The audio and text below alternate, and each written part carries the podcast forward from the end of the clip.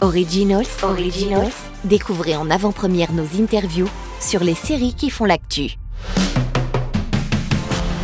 Bienvenue en direct du festival GIF, le festival international du film de Genève 2022, dont Beta Série est partenaire.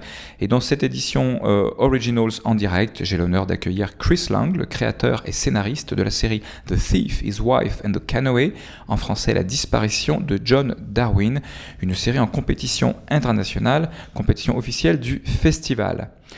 Uh, Alors, cette série en quatre épisodes est basée sur l'histoire vraie, une histoire incroyable euh, de l'agent pénitentiaire John Darwin qui a euh, simulé sa propre mort pour euh, réclamer une assurance vie et éviter la banqueroute? Chris, est-ce que vous pouvez nous pitcher un peu en détail cette série?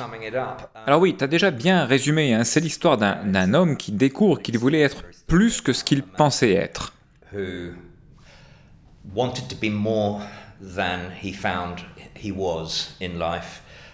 Il voulait toujours avoir une plus grosse voiture ou une plus grosse maison. Et il se retrouve euh, surendetté à la fin des années 90 euh, après avoir acheté 15-16 petits appartements de location sur emprunt.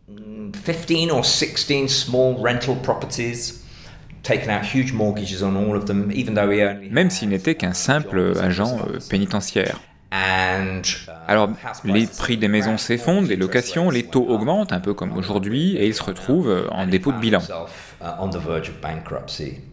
Et à cause de son ego, étant une personne très soucieuse de son apparence sur les autres,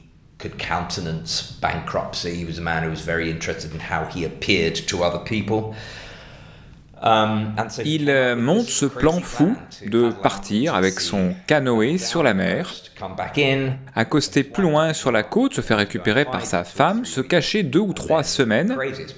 Et la partie la plus folle du plan, c'est qu'il revient habiter dans la maison mitoyenne à la sienne. Il fait jouer les assurances vie et il reste là, cinq ans, caché.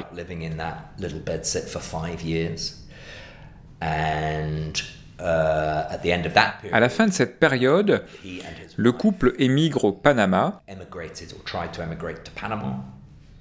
uh, pour diverses raisons, et là je ne vais pas spoiler euh, uh, toute la série, il, revient se rendre en Angleterre en plaidant une amnésie.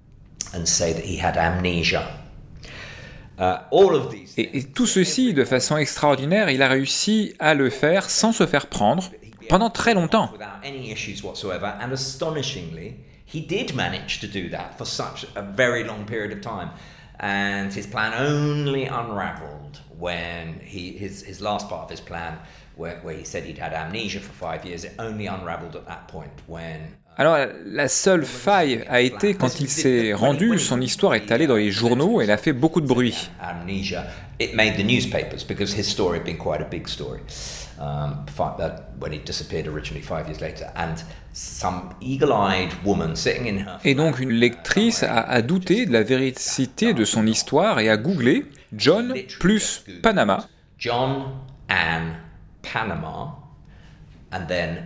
elle est tombée sur une photo du couple une année plus tôt dans une agence immobilière là-bas. Uh, et c'est alors que tout son alibi autour de l'amnésie est tombé et que l'histoire s'est précipitée de façon dramatique. Ah, c'est une histoire euh, incroyable. Vous êtes connu pour créer des intrigues très complexes, psychologiques, avec des rebondissements, euh, comme dans euh, Unforgotten, votre show.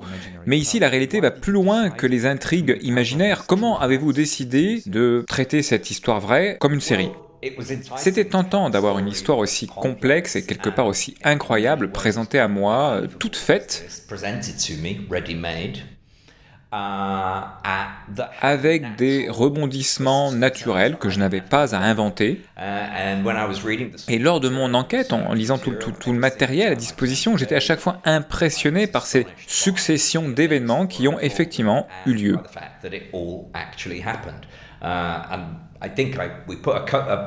Et avec les scénaristes, on n'a vraiment rien inventé. Et, si on, on, se dit, je crois pas qu'il ou elle a fait ça, eh bien si, ils l'ont fait.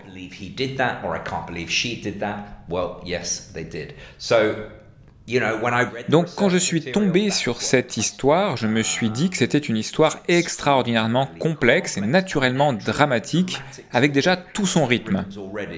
Je devais juste mettre en forme, creuser les vérités des personnages, mais c'était déjà une histoire brillante. Alors, ce show est un crime drama, comme on dit, mais il n'y a pas de mort. Et il y a même des aspects euh, humoristiques, drôles. En tout cas, au début, on est loin donc d'une série très sombre euh, de crimes? Est-ce que ça a été votre choix? Comment vous définiriez en fait son, son genre? Et quelle est cette touche très personnelle que vous avez décidé d'ajouter dans le traitement de l'histoire? Alors c'est très unique, hein. c'est un peu un graal pour un scénariste de trouver une histoire comme celle-ci qui a autant de rythme et de tragédie et comporte aussi des éléments drôles, surtout autour de Anne, éléments que j'ai un peu étoffés mais qui existaient dans l'histoire initiale par leur côté tellement absurde. Alors le truc a surtout été de trouver l'équilibre entre tragédie et comédie au niveau du script, mais aussi de l'interprétation des acteurs, de la réalisation, de la direction. C'était difficile au niveau du montage de mettre le curseur au bon endroit, mais je pense qu'on y est arrivé. Et en avançant au fur et à mesure dans les épisodes 3 et 4, c'est devenu nettement plus triste.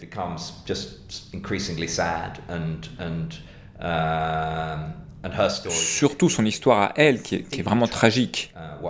Mais oui, même dans ces deux épisodes, on a trouvé le bon équilibre.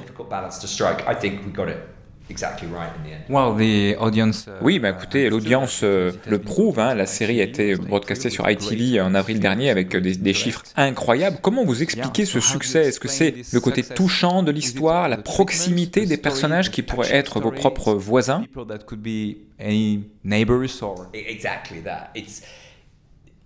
Oui, c'est exactement ça. les gens aiment s'identifier.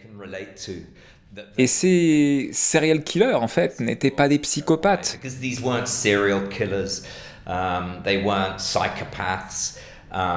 Leur délit était tellement ordinaire, commis par des personnes très ordinaires dans une ville très ordinaire de la côte.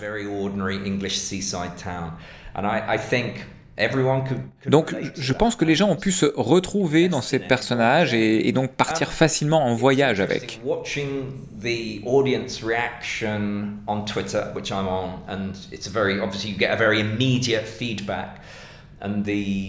C'était très intéressant de regarder les réactions sur Twitter qui sont immédiates et qui sont si différentes entre le premier épisode et la fin. Au début, cela a été beaucoup de ressenti à l'égard de la mère, car elle a menti à ses enfants.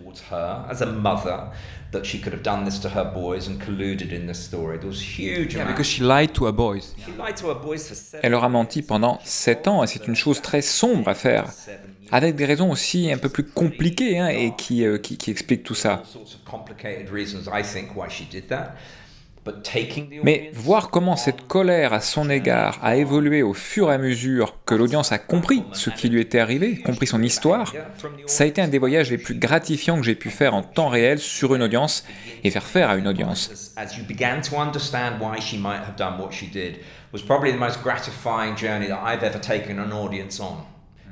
Et, et, je l'ai vu passer progressivement de la rage et l'antipathie à la compréhension et à la sympathie, à l'empathie. Oui, empathie est vraiment très importante dans cette, dans cette histoire. Est-ce que vous aviez déjà en tête Eddie Marson et Monica Dolan quand vous écriviez le scénario uh, Est-ce qu'ils sont venus après Je les avais tous les deux en tête, mais vous ne savez jamais si vous aurez vos premiers choix. Mais on a eu de la chance. Et de façon générale, toutes les personnes ont été embarquées directement par cette histoire.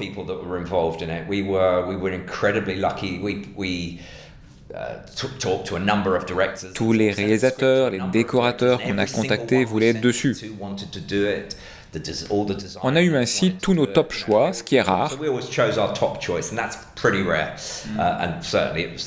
Et ça a été pareil avec Eddie et Monica, ils étaient nos premiers choix, car on savait ce qu'ils pourraient apporter à leur rôle.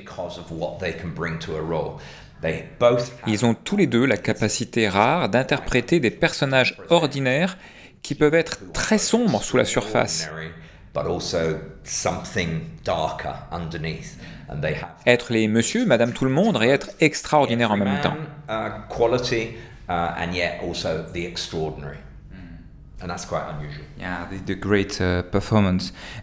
Avez-vous communiqué avec la vraie famille Darwin euh, pendant votre écriture ou même après? Est-ce que vous savez s'ils ont vu uh, euh, la série? Oui, nous avons contacté et ils n'ont pas été intéressés à collaborer. Aucun d'entre eux. On est passé par le journaliste Dave Lee. Um, uh, qui avait écrit un manuscript sur eux et que nous avons euh, consulté. Um, et lui était en contact avec Anne et il lui a passé euh, le message que notre traitement était OK, que nous ne déformions rien. Uh, Elle était bien sûr nerveuse, ça se comprend, car elle voulait en finir avec cette partie de sa vie.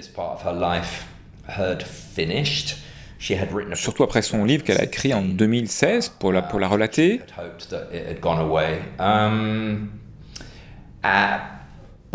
Mais je sais qu'elle l'a vu,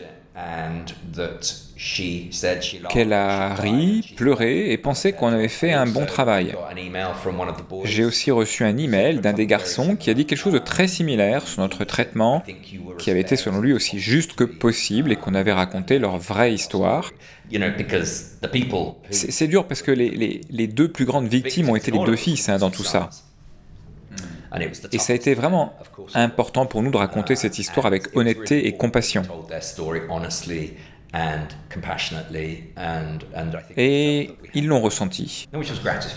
John, lui, on n'a jamais vraiment eu de contact. Quelques emails étranges de sa femme, quelque part entre les Philippines et la Thaïlande. Il n'était pas vraiment intéressé à échanger.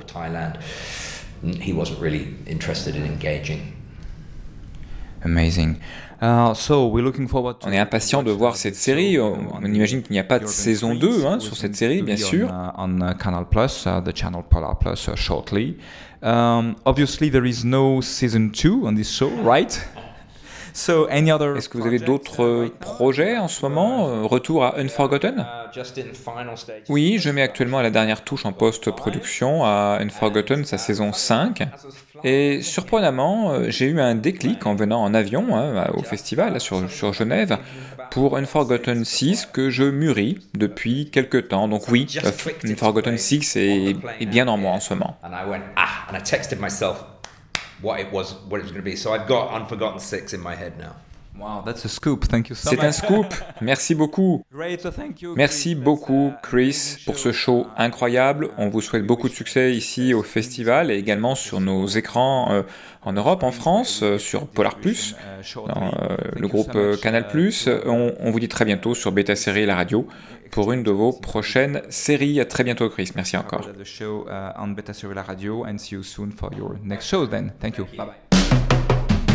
Originals, Originals, découvrez en avant-première nos interviews sur les séries qui font l'actu.